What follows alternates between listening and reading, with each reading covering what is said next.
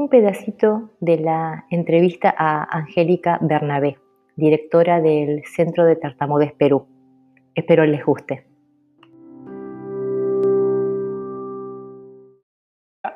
Un gustazo poder hablar con vos hoy realmente.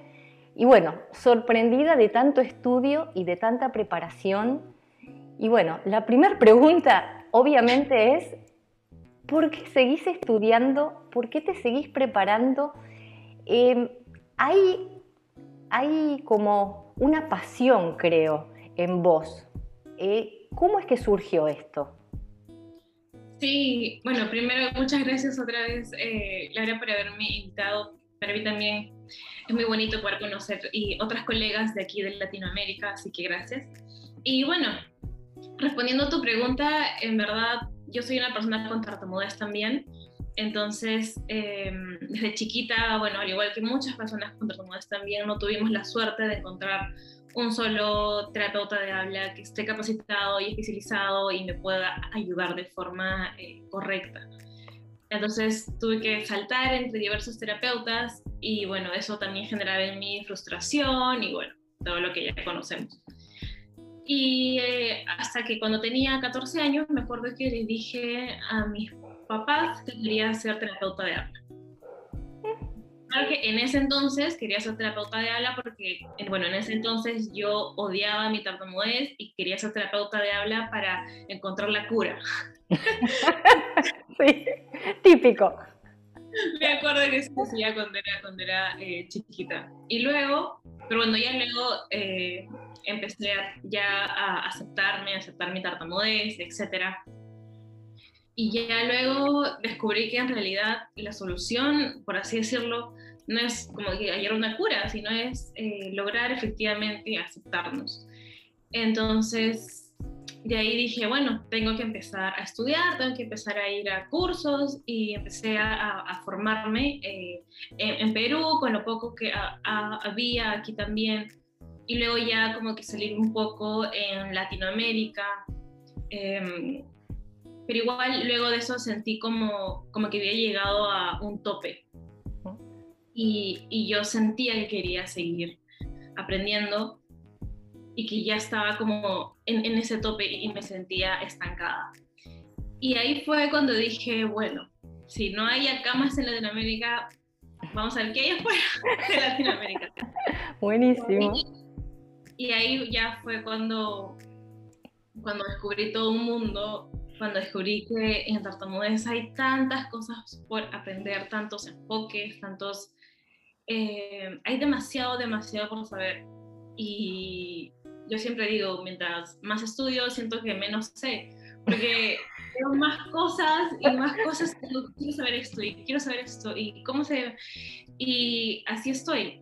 Em, entonces eso me ha llevado también a, a poder eh, capacitarme en diversos lados de, muchos países, sobre todo ahora que es, que es virtual. El inglés también ha sido algo que me ha ayudado muchísimo. Y algo que también siempre intento eh, a través de mi centro es justamente poder traer eh, esa información aquí y hacerla accesible, porque de otras formas, si no siento que, que, que no llega, Em, y eso también era algo que me frustraba mucho. Yo decía, ¿por qué allá hablan de y acá todavía no hay esto? Entonces, ahí fue cuando también empecé a traer cosas. Eh, claro, te entiendo perfectamente. Me encanta, me encanta porque yo creo que em, cualquier eh, foniatra, eh, terapista del lenguaje, logopeda, cualquier persona que esté relacionada a eh, lo que yo llamaría la parte de el habla, se tiene que estar formando constantemente, porque es como vos comentabas, justamente, siempre hay algo nuevo, se descubre algo nuevo. Entonces uno, no todos, ¿no? Pero eh, gente como vos quizás son los que siempre quieren saber más para brindar mejores cosas. Y yo veo que, bueno, el brindar tuyo lo estás haciendo justamente en el centro. ¿Cómo llegaste a ser cofundadora de un centro especializado en tartamudez? al comienzo fue todo, cuando, cuando comencé con el centro, a finales del 2018, yo estaba terminando mi cuarto año de la universidad. O sea, estaba como que recontra, recontra bebé. Eh, pero evidentemente yo no daba eh, las, las, las, terapias ni nada de eso. Yo también, eh, bueno, la idea del centro en general fue algo que yo me lo imaginaba de aquí como a 20 años cuando tenga, no sé, 40 o algo así. Pero las oportunidades justo se dieron, justo con Diana hicimos una muy buena relación de amigas, hasta ahora seguimos siendo amigas, hablamos todos los días por WhatsApp. Em, y, y, fue como muy eh, necesario también porque yo sentía este, falta, falta un lugar al cual las personas puedan llegar y recibir una atención de calidad. Sabía que había buenas eh, terapeutas en Perú en el tema, pero que estaban como dispersas. Entonces eso hacía mucho más complicado a las personas que buscaran eh, una atención que puedan ir a un lugar y que tengan la seguridad de que ese lugar les va a dar una buena intervención. Y entonces al comienzo em, empezamos únicamente con terapias y luego ya me di cuenta que en realidad el hecho de capacitar profesionales es algo que acá falta muchísimo también y ahí fue cuando ya yo le empecé a meter más poncha a, los cursos y ello. Y conforme yo fui también formándome afuera, em, eso también me, me, daba muchas herramientas para poder también seguir eh, trayendo información actualizada, eh, lo último de lo último que haya. Entonces, em, creo que, que, que eso, el ver que había una necesidad eh, aquí en mi país y ahora en Sudamérica en general. Claro. Y poder hacer algo también. Sí, sí, sí, sí. Y mm, de los especialistas que están en el centro, ¿son solamente eh, terapistas del lenguaje o hay distinto tipo, no sé, psicólogos o hay otro tipo de, de personas que los ayudan, ¿no? Casi todas las chicas también son psicólogas. Ah. Eh, entonces, eso también nos ayuda bastante porque, como sabemos, la tartamudez no solamente las influencias, sino es, requiere todo un abordaje integral. Entonces, eso también nos, nos ayuda mucho porque de una forma e-, ellas tienen las herramientas para poder trabajar este lado de las emociones también. Y sí, básicamente es juntar lo que es la terapia de habla con la psicología y poder ir trabajando eh, en conjunto. Y trabajamos con personas con tartamudez de todas las eh, edades, únicamente con tartamudez, solamente ah. eh, ok. Y sí, porque a veces también nos, nos preguntan por temas de lenguaje o algo por así, pero no, únicamente trabajamos con tartamudez. Y sí, por ahora estamos con personas de todas las edades, por ahora seguimos de manera virtual, casi todo el año pasado también fue virtual y bueno, igual nos está yendo bastante bien así, las personas están felices, entonces por lo menos por ahora seguiremos en esta modalidad. Eh, eh, antes de, la pandemia sí sentía que trabajamos con más niños, eh, adolescentes, pero ahora en la pandemia siento que estamos incluso con más personas eh, adultas incluso. Eh, también sé que hay mucho temor que es completamente comprensible por parte de los padres de trabajar en modalidad virtual. Eh, y yo siempre, bueno, digo que no hay edad para ir a, a una terapia de habla o terapias en general y o también hay mucho esta, esta sensación de, bueno, tengo tartamudez, ya, ya fue, así ya me, me quedo y ya está. Y bueno, pueden hacer muchísimas cosas, eh, esto no tiene que guiar nuestro camino o a dónde uno va, sino que ahí está el presidente de Estados Unidos con tartamudez, entonces... ¿Qué sentís vos eh, con el trabajo diario que hacen? En realidad me siento bastante eh, feliz, bastante tranquila también. Porque y sé que igual nos pasa a, todos ver cómo, cómo hemos podido ir avanzando y sobre todo ver que también algo que yo quería con mi centro es que en realidad sea un lugar en el que las personas, sin importar que puedan atenderse o capacitarse. Yo veía que las capacitaciones más actualizadas eran disponibles para un grupo pequeñito de personas y a mí era, era como, claro, yo también era de las afortunadas que podía ir, pero decía, ¿cuánta gente no puede asistir? porque es imposible y si queremos en verdad ayudar a las personas que tartamudean, tenemos que hacer que la capacitación a los profesionales sea accesible desde lo que pueda hacer aquí y si podemos llegar a más personas de fuera, mejor para en realidad poder empezar a cambiar la vida de las personas que tartamudean y que no tengan que pasar por 50 terapeutas hasta encontrar a uno que en realidad esté capacitado. No, sí, lógicamente pero eh, de todos modos, ¿vos crees que la terapia da una mejor calidad de vida a las personas?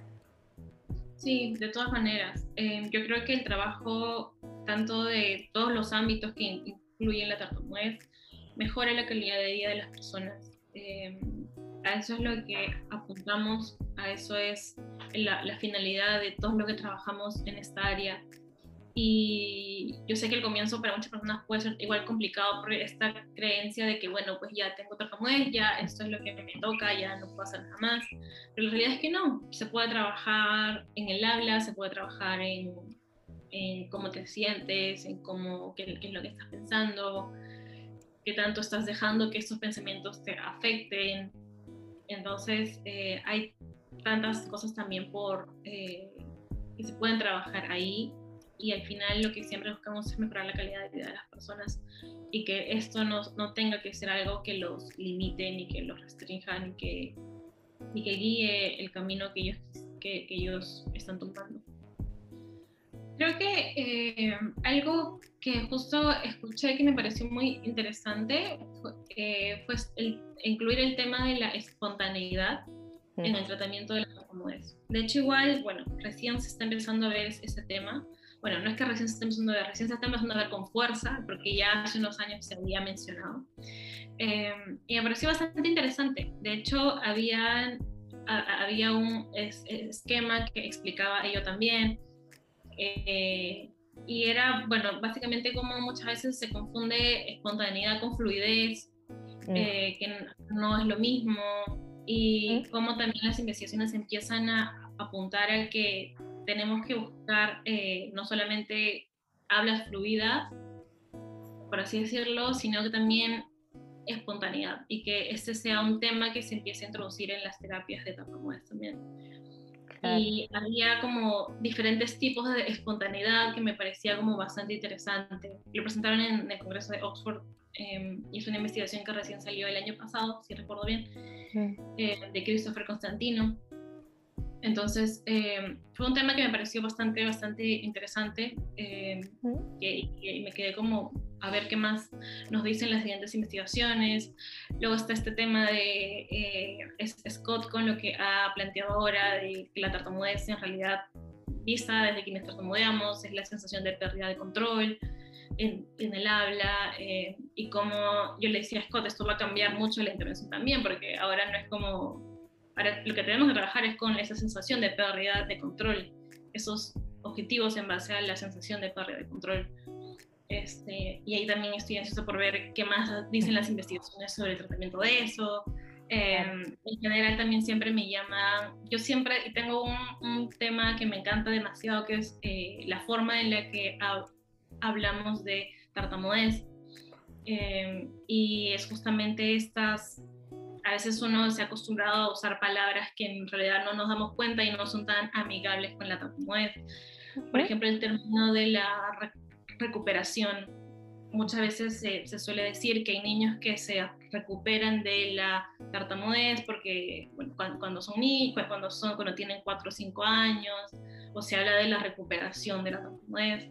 Y a lo que comenta la directora del Centro de Londres es que en realidad tenemos que dejar de usar la palabra recuperación, que las personas no se recuperan de la tartamudez, las personas se recuperan de cosas como la drogadicción, las personas se recuperan del alcoholismo, pero no nos recuperamos de la tartamudez. ella plantea que usemos un término que es el que para referirnos a aquellos niños que tartamudearon por un periodo de tiempo eh, y luego dejaron de tartamudear, que en, lugar de, decirles que se recuperaron, además que esa palabra recuperaron de por sí tiene un mensaje negativo entre líneas, porque uno se recupera de las cosas malas, uno no se recupera de cosas normales. Entonces, este, y ella plantea que usemos el término tartamudeo transitorio para aquellos niños que tuvieron una etapa en la cual tartamudearon y lo bajaron de hacerlo. Entonces, como que esas cositas em, que salen así como por todos lados, eh, son las que me, me, gustan mucho y sobre todo las que están enfocadas en esto, que es la forma en la que hablamos sobre tartamudez. En Inglaterra se, están haciendo campañas brutales para cambiar esto, incluso la Asociación de Inglaterra de Tartamudez se junto con Wikipedia para cambiar de, de, de, sus páginas web todas las veces en las que se haya referido con palabras no amigables a la tartamudez en inglés, o sea, es algo como que está haciendo bastante. y que aquí todavía este, recién estamos empezando a tomar en cuenta estos términos, eh, porque sí es muy importante. A veces cuando viene, no sé, una madre a consulta y si desde la terapeuta le, le dice, no sé, y, y, cómo va el problema de tu hijo, es como desde ahí nomás le estás diciendo que tu hijo tiene algo malo y ya no estás trabajando en la aceptación. Entonces, yo siempre eh, enseño también que como terapeutas, como personas que trabajamos en esta área, psicólogos o lo que seamos que trabajemos en esto, hay que tener mucho cuidado con el vocabulario que usamos. Em, y, así, así como esto hay mil, mil cosas más, ahora también está entrando con mucho más fuerza el tema de, de la psicología, en la tartamudez, que antes, hasta hace unos años, yo, yo sentía que era como que nos ponían una cruz gigante los psicólogos, como, no, no. Pero ahora vemos en congresos del extranjero, súper, súper, o sea, de, los mejores congresos que en, en, el mundo a psicólogos que tienen horas de ponencias hablando sobre psicología en tartamudez. Entonces es como, eso también es, algo que me, que me interesa mucho, buscar enfoques de psicología que se puedan aplicar para la tartamudez.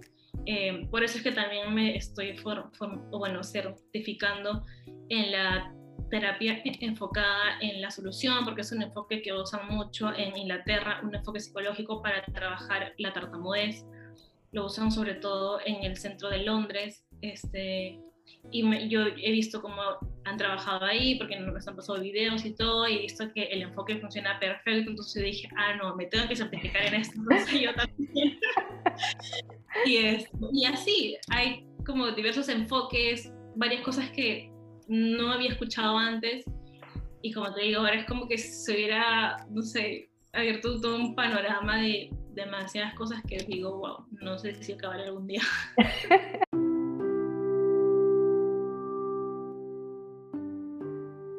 Si te interesa la entrevista completa, la puedes ver en el canal de YouTube.